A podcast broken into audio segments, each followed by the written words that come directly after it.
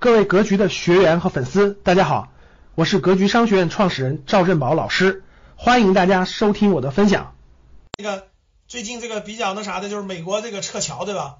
美国国务院向全体美国公民发出信息，呃，赶紧回国，是吧？然后呢，加上这个美国好像启动了百万级的预备役的预备役的这个军人，好像这个打仗的风险越来越大了，对吧？这平白无故，美国两百三十年历史上。从来没有过号召美国公民迅速回国的，这迅速回国的是第一次，所以很多人都很紧张，觉得是不是要那个那个发生那个战争啊等等的问题，这些都这些应该说是都有可能，但是从从目前情况来判啊判断啊，咱们就是反正这些事情都一个比一个焦虑对吧？一个比一个紧张，然后呢，各个那个一些大号，咱们自媒自媒体里一些大号对吧？什么某某就反正各种各样的号也都传播一些这个。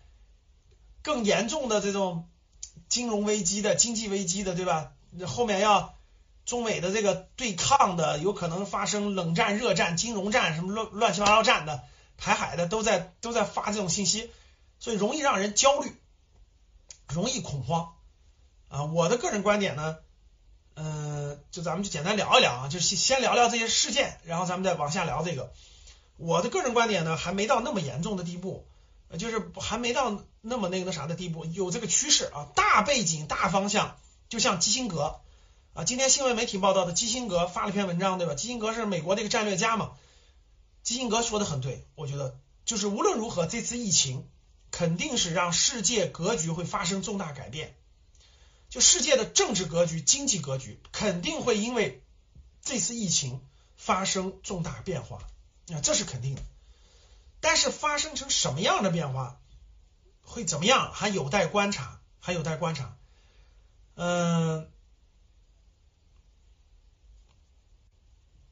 你说这个这个美国撤侨这个事儿，就是为这个战争做准备呢？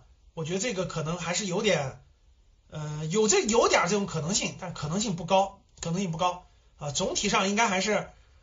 呃，有有这个可能性啊，但可能比例不高。总体上还是因为疫情在全球的蔓延啊，特别是欧洲，因为大家知道，美国的大部分公民是在欧洲的，是在欧洲的，特别是欧洲比美国欧洲很严重嘛，像意大利呀、英国呀、西班牙呀、德国现在都比较高，都十万例以上，而且像西班牙、意大利死亡率都过一万多人，所以总体上这个应该还是说世界各地更严重，其他国家更严重。呃呃，那大家要明白啥意思啊？一个意大利只有六千多万人口，跟湖北一样，那他感染率是十几万，死亡率一万多人，那那这个概率是不一样的啊。咱们国家是一个这么大的十四亿的国家，总共三千多人，对吧？美国是感染了几十万，但是它它是个大国，它地缘辽阔，它现在死亡率六千多人。一个西班牙死亡一万多人，法国特别严重，德国也特别严重，大家都知道，所以那个。总体上应该是这个目的，就是就回国能回的尽量回来，回来更安全。然后总体上还是应该是这个航班可能也要停了，就是航班也不飞了，要限制起来了。你想回也回不来了。总体上我觉得这个还是概率更高的。你说他有没有为这个战备的储备考虑？这个那啥的，有一点儿有一点儿概率比较低，百分之十的概率，还没有做真真真正正发展到那一步。嗯，这是一个啊，这是这个。还是为疫情为准备的这个方向。感谢大家的收听，本期就到这里。想互动交流学习，请加微信三幺幺七五幺五八二九三幺幺七五幺五八二九，欢迎大家订阅收藏，咱们下期再见。